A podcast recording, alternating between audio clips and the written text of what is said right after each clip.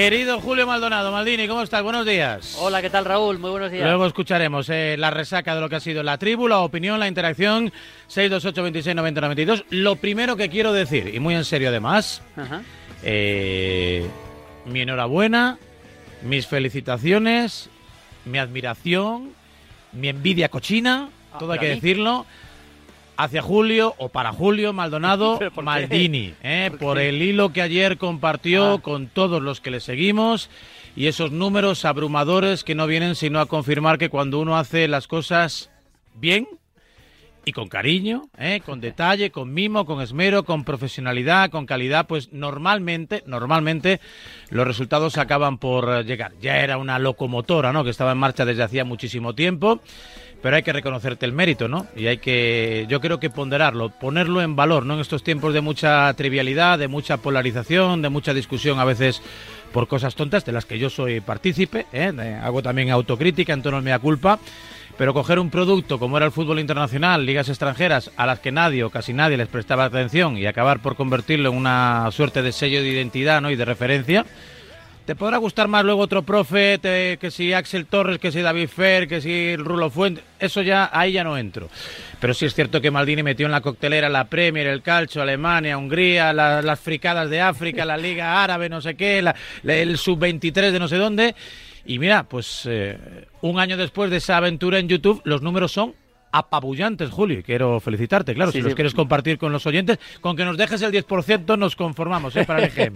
No, muchas gracias. Sí, es que el otro día eh, eh, estuvimos mirando los números del canal mío, de Mundo Madrid de YouTube, y la verdad que son una, eh, sinceramente son, son tremendos, ¿no? El crecimiento, sobre todo el crecimiento sostenido, ¿no?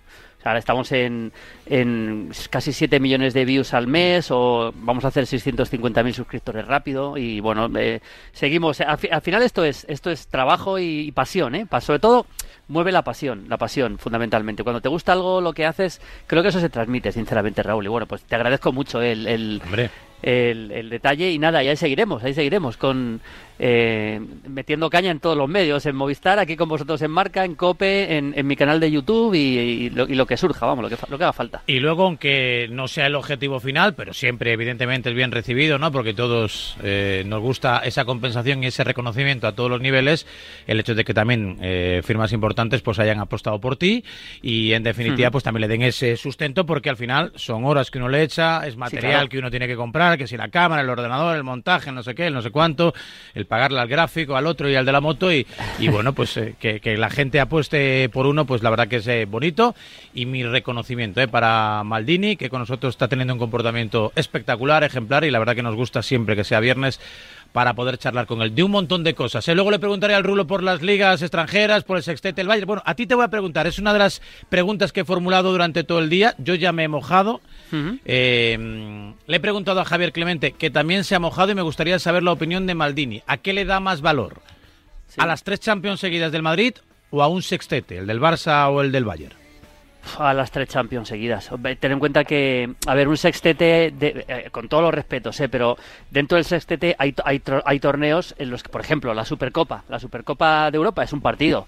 O la Supercopa de, de, España, pues es uno o dos partidos, ¿no? Y, y un tres Champions consecutivas, yo creo que tienen más valor que un sextete. Por mucho que hacer un sextete es muy difícil, pero, a ver, un sextete im- implica también un par de torneos locales que, ya te digo, es un partido. O sea, la Supercopa de Alemania, por ejemplo, en este caso, pues fue un partido. O sea, yo creo que para mí tres años seguidos ganar la Champions tiene más. Bueno, pues apuntado queda, ¿eh? sin fanatismos, eh, son logros excepcionales, lo más cómodo, lo más lógico es que los disfrutemos y como tenía dudas además, si estamos en época de tenis, pensaba yo, ¿a qué le damos más valor? ¿no? ¿A, a- a los Roland Garros que va encadenando de forma consecutiva Nadal? O, por ejemplo, aquel año tan fantástico de Djokovic, ¿no? Donde se quedó solo eh, pues a un torneo, ¿no? De haberlo ganado prácticamente todo, ¿no? Tres Grand Slams, seis Master 1000, apenas cuatro finales perdidas, o sea, aquello fue apabullante, ¿no? No sé. En fin, eh, dicho queda. Eh, luego hablaremos de las ligas internacionales con el Rulo, pero eh, hoy Maldini está aquí para hablarnos de la Champions, porque vuelve la máxima competición continental. Le podemos poner incluso la musiquita, el soniquete, la fanfarria de la Champions que nos gusta.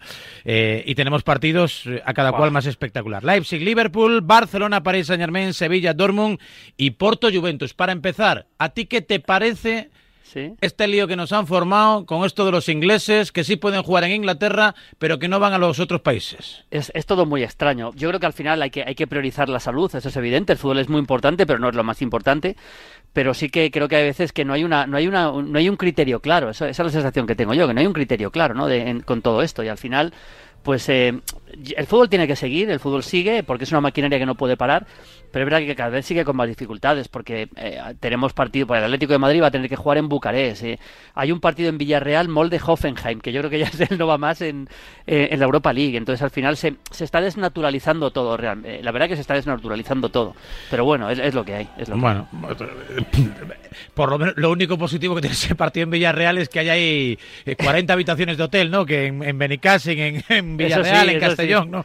Algo es algo, lo dejamos ahí un poco como, como ganancia, aunque no sea demasiado. Venga, vamos al lío, primero con los españoles, Barça, París Saint Germain. Eh, evidentemente, eh, todo el mundo pendiente de Neymar, que se va a perder la ida, veremos si llega para la vuelta. Tiene mala suerte este chico, porque el cumpleaños está cerca y las patadas las recibe todos los domingos. ¿eh? Y ese grito al cielo que emitió ayer, ¿no? Creo que fue, en su cuenta de Instagram, no sé cómo se va a recibir por parte de todos. Pues yo, yo estoy de acuerdo con Neymar. Creo que por su propia forma de jugar, realmente es un futbolista muy propenso a que le den patadas. No estoy, no estoy justificando que le den patadas, pero por su forma de jugar, por esa forma de regatear, y al final creo que hay que proteger a este tipo de jugadores, porque al final son los jugadores que te dan el espectáculo. O sea, si el fútbol es lo que es eh, es por es por jugadores que, que, te dan espectáculo y es una pena. Tiene muy mala suerte, tiene muy mala suerte porque yo recuerdo aquella eliminatoria contra el Madrid, que el Madrid se clasifica, se pierde eh, la vuelta, se lesiona entre la ida y la vuelta. es lo que no le hace trascender más, que se pierde citas europeas importantes. Claro, es que llega la Champions y salvo la temporada pasada que pudo jugar hasta la final, en los partidos decisivos no los juega. Entonces, claro, si el Paris Saint Germain queda fuera contra el Barça, pues pues eh, Neymar habrá pasado de puntillas por esta Champions. Pero hombre, es una baja clave para, para el Paris Saint Germain. Fíjate, yo antes de, cuando fue el sorteo, veía favorito clarísimo al Paris Saint Germain. Y ahora ha cambiado las cosas, ¿eh? porque el Paris Saint Germain, más allá de que haya cambiado de entrenador, no me termina de convencer del todo, ni defensivamente, ni siquiera ofensivamente. De hecho, el equipo está tercero en la, en la liga francesa. Ha intentado muchas cosas. ¿No has notado mejoría con Poquetino? Noté al principio mejoría un poquito. Él intentó hacer cosas, metió, metió por ejemplo, a Ander Herrera de pivote en algún partido. Eh, retrasó la posición bastante de Neymar para que jugara prácticamente de 10, que es una cosa que le gusta a él también. Ahora está, está apostando por, por paredes pero no he notado una, mejoría drástica, desde luego. Mbappé está mejor. Mbappé eh, tenía un problema serio y ahora está mejor. Y el que tampoco va a estar es Di María. Es que son sin Di María y sin Neymar en la ida. Así que yo creo que al Barça hay que considerarle por lo menos al 50%, porque creo que el Barça, más allá del otro día del partido de Sevilla, creo que está mejor que cuando fue el sorteo, eh, claramente. Es alivio, evidentemente, para la maltrecha defensa del Barça, que a ver también cómo se, cómo se recompone. Eh, eliminatoria ida y vuelta, entre medias, bueno, pues hay choques ligueros, a ver cómo responden los unos y, y los otros. Y no sé exactamente qué argumentos puede presentar el Barça, teniendo en cuenta que casi casi de lo que más se ha hablado en la ciudad condal, Julio, es de si han perjudicado o no, si han sido deportivos o no con tanta portadita con Messi, ¿no? Con la camiseta parisina. Sí, ya, ya Pochettino ya dijo que no tenía nada que ver con France Football, pero, pero es verdad que, a ver, es evidente que el Paris Saint Germain está deseando que vaya Messi. El fútbol francés en general,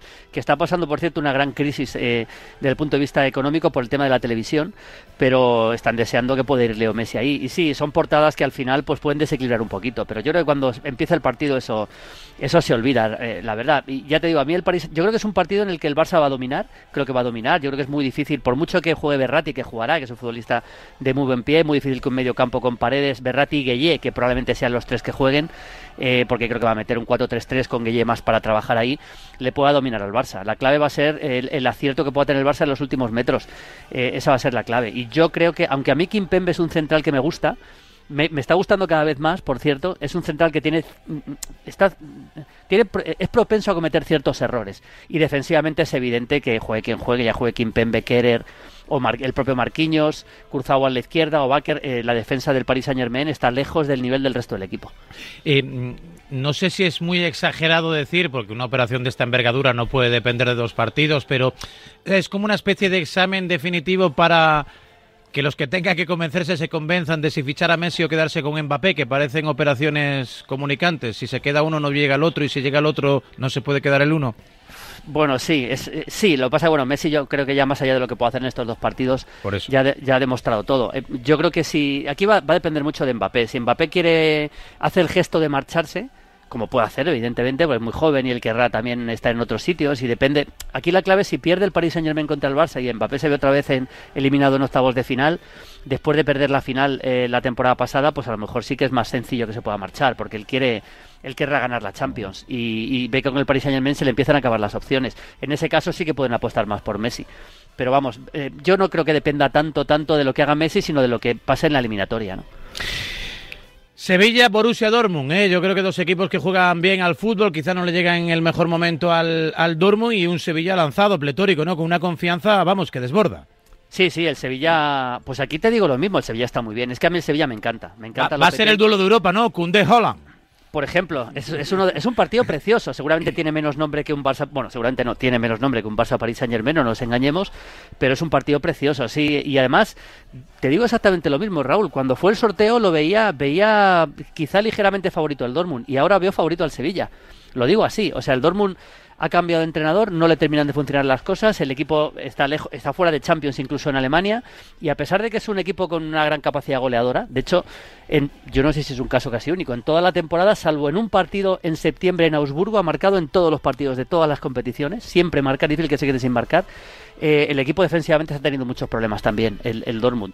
Haaland está muy bien, por supuesto, pero es que yo confío mucho en el Sevilla, confío en los planteamientos de Lopetegui y además yo creo que hay jugadores del Dortmund que están por debajo del nivel que debían, debían estar. Hablo de Brandt, Jadon Sancho está mejorando, eh, hablo de los centrales, incluso de los centrocampistas, de Delaney o de, o, de Bellingham, de Dahoud. Yo creo que el Sevilla ahora mismo para mí es superior, la verdad. Aunque sea con la baja de Campos. Aunque sea con la baja de Campos, sí. Aunque sea con la baja de Campos, yo al Sevilla le veo, le veo un punto por encima desde el punto de vista de, de planteamiento estratégico, de dirección de campo por parte de los entrenadores, que eso es muy importante, eh, e incluso desde el punto de vista del nivel. Es verdad que el Dortmund, que es mejor el Dortmund, pues por supuesto en ataque es mejor con Haaland, es muy superior Haaland a cualquier delantero que pueda plantear el Sevilla, eso sí que es así, pero creo que como equipo veo ligeramente favorito al Sevilla para esta eliminatoria. Luego otro partido también atractivo porque además no está en su mejor momento. Mucha gente se pregunta qué es lo que está ocurriendo con Jürgen Klopp, quien por cierto ha sufrido la fatal noticia ¿no? del fallecimiento de su madre, a la que no ha podido despedir por las restricciones del, del coronavirus. Eh, la realidad es que el Liverpool no es ese equipo no apabullante y que ha enamorado ¿no? en los últimos años, pero bueno, sigue siendo el Liverpool y el Leipzig es un equipo pues muy agradable a la vista, muy plácido. Sí, es una eliminatoria muy bonita y, el Liverpool tiene un problema serio en esta eliminatoria. Tiene un problema serio porque el equipo no está funcionando atrás, encima se le ha lesionado Matip también, o sea, no están ni Matip ni Van Dijk, los dos centrales que deberían ser titulares, también está lesionado Joe Gómez, imagino que debutará Kabak, el, el turco pero vuelvo a lo mismo, o sea, arriba el equipo ha mejorado, pero son tres derrotas consecutivas en Anfield. Y más allá de ello, es, eh, el Leipzig es una, caja de sorpresas. Y hay pocos equipos más, más irregulares que el Leipzig que puede pasar de hacer un gran partido a, pegar un petardazo que lo ha hecho bastante con Nagelsmann. Pero yo creo que este equipo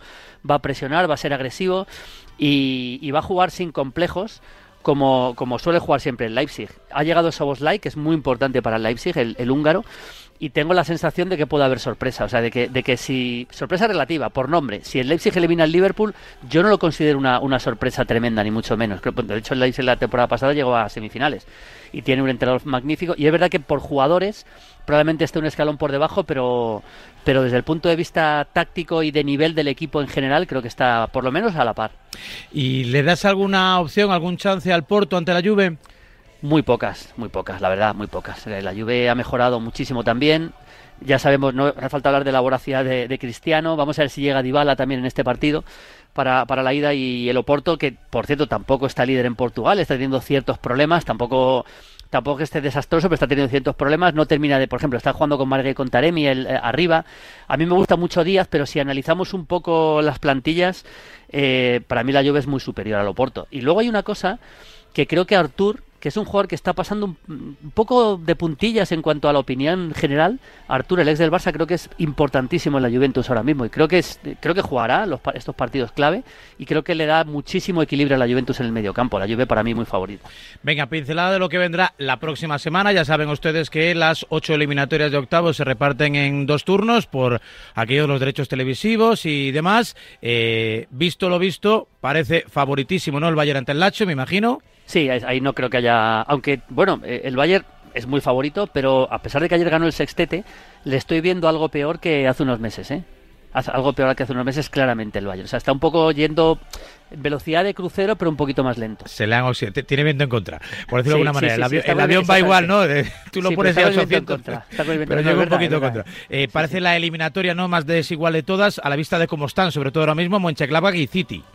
Sí, sí, la verdad que sí. Yo creo que el City, que ya digo, son 15 triunfos consecutivos en todas las competiciones, el equipo está ahora mismo, incluso sin De Bruyne y sin, y sin el Kun Agüero, está a un nivel de, de control total del juego y a dos partidos, a un solo partido podría tener algún problema en un, en un momento concreto, pero a dos partidos es que es, es, casi casi impensable que se le pueda escapar esta eliminatoria al City, la verdad. Bueno, y luego, eh, de los equipos españoles, el Atalanta llega como finalista copero en Italia, eh, con una marcha discreta, bueno, discreta, no tan brillante, ¿no? no tan exuberante en la liga italiana, pero con ese estilo de juego tan característico y sobre todo con esa reverencia absoluta ¿no? a Gasperini, un técnico que se ha ganado, vamos, o sea, el poder absoluto en Bérgamo. Sí, pero es normal además, o sea, es un técnico que llega, que llega al, equipo y le mete en, cuartos de final de la Champions. Primero le mete en Champions en Italia, que eso ya tiene mucho mérito, entre los cuatro primeros.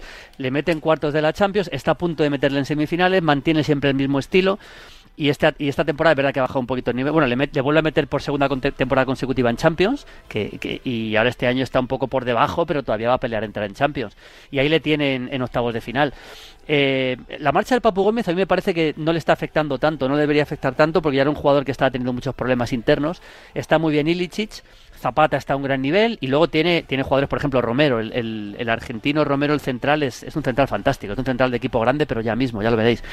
Y, y es un equipo agresivo, valiente, ofensivo. Es verdad que al Madrid ese tipo de equipos se le suelen dar bien. Al Madrid le cuesta mucho más contra equipos que se encierran mucho. El Atalanta va a ir al ataque, va a ir a, ida y vuelta y el Madrid ahí tiene, puede tener bastantes opciones. Pero en, en ese intercambio de golpes es preocupante la eliminatoria. Es preocupante porque el Atalanta se le caen los goles, tiene mucho gol. Sí, y el Madrid no es que esté muy bollante atrás precisamente y sobre todo eh, sin Ramos, claro. Claro, yo creo que eh, el Madrid mentalmente en cuanto el partido se le complique un poquito, lo puede acusar. Yo creo que el Madrid es favorito para pasar eh, a dos partidos, eso es así. Pero, pero desde luego no me parece tan favorito como, como, se, podría pensar por el nombre de los equipos. Eso seguro, por historial y por trayectoria. Y por último, en el sorteo pensamos, ha tenido fortuna para lo que le pudo haber caído en suerte, pero ahora mismo el Chelsea de Tuchel llega, no sé si al alza, pero un poquito mejor sí. Bueno, bastante mejor, un poco no, bastante mejor. Eh, eh, llega bastante mejor. Tuchel ha cambiado muchas cosas y todas para bien. Eh, por, por, resumir un poco, eh, ha cambiado a esquema de tres ¿Cuál es el fallo de Tuchel? Que no acaba de consolidarse en los equipos. ¿El carácter? Porque parece que conocimiento sí tiene. Sí, bueno, yo, yo lo gigante no le conozco, no, sé, pero no, sé si es que es solo entrenador de un año, ¿no? Pero desde luego es un, yo creo que, técnico que vigoriza a los equipos. Sí, yo creo, eso sí, yo lo que creo que le pasa a Tuchel es que muchas veces hace tantos cambios permanentes tácticos durante eh, de un partido a otro que a los jugadores muchas veces les vuelve locos. Le pasó en el Paris Saint Germain. Es un técnico que quiere probar mucho y que quiere innovar mucho y yo creo que eso al final a jugadores de, de la máxima élite, como ha estado dirigiendo en Paris Saint Germain, en Dortmund, ahora en el eh, en el Chelsea, lógicamente eso les puede, les puede quemar un poco, ¿no? Yo creo que es un poco lo que le puede pasar a, a, pero ya digo, ¿qué ha hecho Tuchel nada más llegar al Chelsea? Que le cogió, la verdad, en un momento de forma pésimo con Lampard. Ha puesto tres centrales y está funcionando muy bien. Eso prioriza a los carrileros. Empezó probando a Hudson Odoi de carrilero derecho y está sacando lo mejor de Hudson Odoi. Ahora ya más jugando por dentro. Por cierto, uno de los carrileros eh, está jugando muy bien, que es James, y central Azpilicueta. Puso a Jorginho, que yo, yo alucinaba con que Jorginho no jugara en el Chelsea, la verdad. Alucinaba porque es un jugador clave para el control del juego. Eh, esas son dos de las claves. Y luego, pues arriba está colocando en su posición a Timo Werner y el equipo está funcionando mucho mejor y ahora mismo, lógicamente, la eliminatoria se ha igualado. Sigo pensando que el Atlético es favorito, pero no tan favorito como me parecía hace antes de llegar Tuchel, la verdad. Bueno, todo esto relacionado con la Champions, que está ya a la vuelta de la esquina, esta fanfarria que nos acompaña y que nos acompañará durante ya lo que queda de temporada, compaginando con la Liga Española, sobre la que hay un montón de preguntas para ir cerrando este tiempo Prime con Julio Maldonado, Maldini, todos los viernes aquí en A Diario en Radio Marca, 628 26 90 92. Buenos días, Julio. Buenos días, Vanela. Una pregunta, Maldini. De los jugadores que están en las canteras de los fútbol españoles, que siguen las canteras, ¿cuál es ese al que hay que echar un ojo que digas tú, este va a llegar, este va a llegar, este tiene lo que hay que tener para ser uno de los buenos? Eh, compártelo con nosotros para seguirle. Pues mira, vamos a hacer una cosa. Es que ahora mismo pensar en, juveniles de equipos ahí mismo no me sale. Pero si quieres, hacemos una cosa. La semana que viene, eso es una buena idea. Podemos hacer una lista de 8 o 10 jugadores jóvenes, jóvenes que puedan que puedan ser muy importantes en el futuro. Eso mira, me parece, un detalle. Me parece muy bueno. Ahora en unos días, no sé exactamente cuándo, pero vamos, eh, ahora en breve, en una semana o así, Santidenia a 56, creo, 56 jugadores en edad juvenil a a Marbella y a entrenar, a hacer un control, una especie de cleaning, ¿no? De, pues eso, para ir ya modelando la selección del, del futuro y la verdad que hay nombres, eh, claro, eh, muchos jugadores del Atleti, del Madrid, del Barça, tal, pero que si viene ya alguno del Leipzig, del Alache, del Villarreal, del Elche, del Fuenlabrado, o sea, que hay un poco de todos los equipos porque las canteras están trabajando realmente bien. Por decir uno que se me viene a la cabeza, pero claro, es un poco más conocido ya, Villar, el, centrocampista que estaba en el Elche, que está en, el, en la Roma, chico de la sub-21, me parece un centrocampista de muchísimo futuro para un equipo grande en España. Muy buena pinta, claro que sí. A mí el que me ha sorprendido es el chico este con el que hablamos el otro día, el, el chaval, ay, que no me sale el nombre, el del el central del Arsenal, que estaba en el Flamengo. Eh, ah, Pablo Mari. Pablo ese. Sí, sí, sí. Se queda, no sé, de repente aparece en Brasil, de estas carreras así extrañas, ¿no? Me voy al D por paso por no sé dónde, aparezco en Brasil, gano allí con Flamengo y, y acabo jugando en el Arsenal, no sé, cosas de estas Sí, sí, son cosas, son cosas curiosas, sí. La verdad que sí, ahí está, pero bueno, eh, ya no es ningún, tiene 27 años, o sea que ya, por eso, pues, no es joven, pero digo yo, pero, o sea, a efectos, digamos, de gran público, parece que ahora está disfrutando, ¿no? De, de sus primeros años casi casi en la élite. Venga, más consultas, más mensajes. Buenos días, Radio Marco. Una pregunta para Maldini. Eh, el Bayern de Múnich acaba de ganar el, sextete.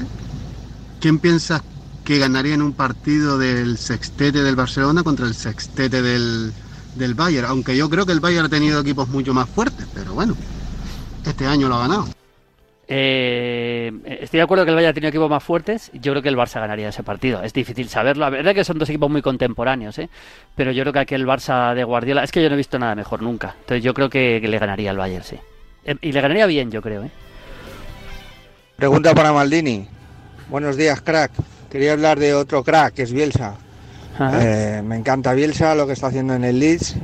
Mm, me encanta hasta la rueda de prensa. Es que es increíble, le echa la charla hasta, hasta el traductor. Bueno, pues la pregunta es si cómo valoras la etapa del Bielsa ahora en el Leeds y si crees que algún día podrá estar en un equipo grande. Muchas gracias pues eh, creo que creo que Bielsa debería estar en un equipo grande. O sea, quiero decir, creo que tiene, tiene capacidad para dirigir a un grande de Europa. No tengo ninguna duda de eso. Y me está gustando el Leeds. Es un equipo muy abierto, muy ofensivo, muy atrevido y desde luego no va a tener ningún problema para, para, para mantenerse, o sea, sin ninguno. Un, día si queréis, Raúl, por cierto, hacemos un especial Bielsa, que yo le conozco muy bien y tengo 100.000 anécdotas con él. No, lo, veo, no lo veo, no lo veo, no lo veo. Alguna vas a flipar, alguna vas a flipar. Iniciativa muy desacertada de Julio Maldonado. alguna, alguna anécdota mía con Bielsa Estoy en el otro extremo. Eh, ¿no? no, anti-Bielsa, pero no, no, soy nada, no soy nada fan de Bielsa. Me pone, muy, me pone muy nervioso. Sí, bueno, es que es un personaje que hay que conocer y para dar... Es me tensa, me tensa. Eh, hay que conocerle bien a Bielsa.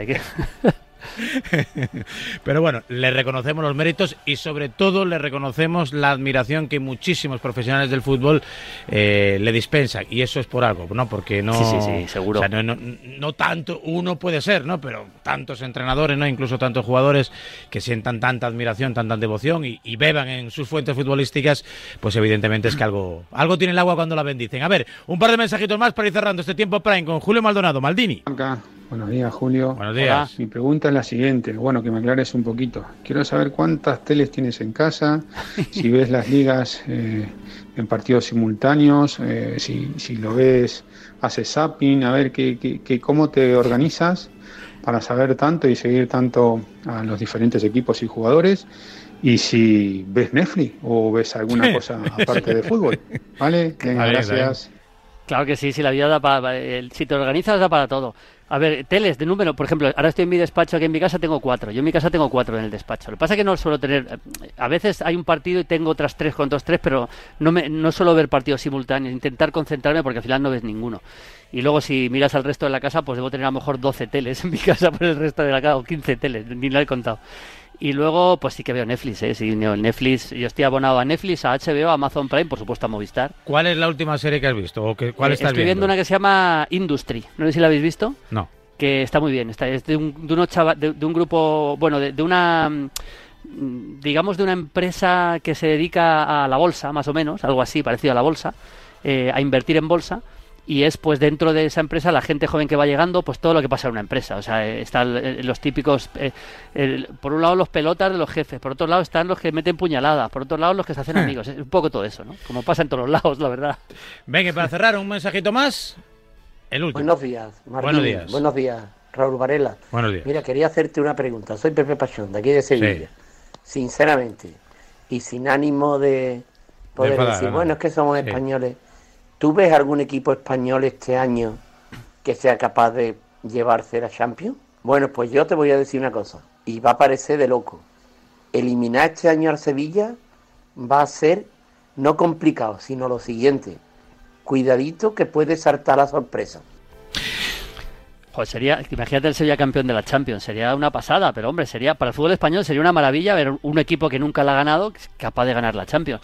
A ver, a mí me parece que los equipos españoles ahora mismo, por supuesto que la pueden ganar, ¿eh? eso es evidente, cuando tú tienes los jugadores que tienes, pero creo que no se les puede poner favoritos máximos a ganar a ninguno de los cuatro. Yo creo que ahora mismo el, propio el City, desde luego, el propio Bayern, a pesar de que no está bien, creo que está en un escalón por encima. Pero bueno, por supuesto que, que es posible que gane un equipo español, incluido el Sevilla, ¿eh?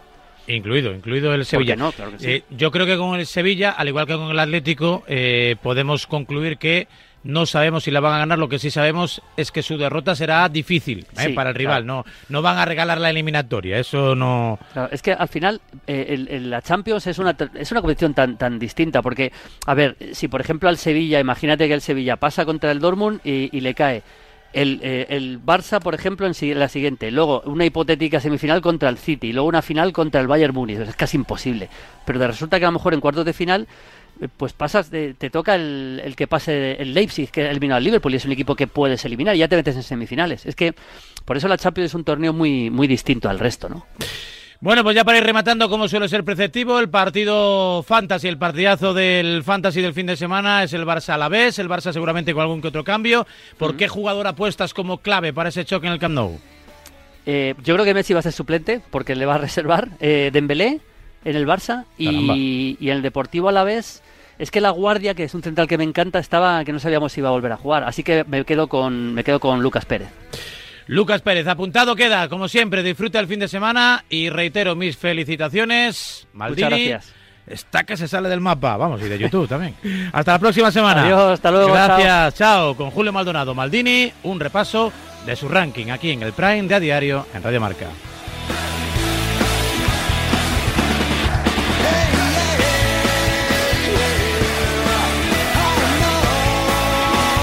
En Radio Marca.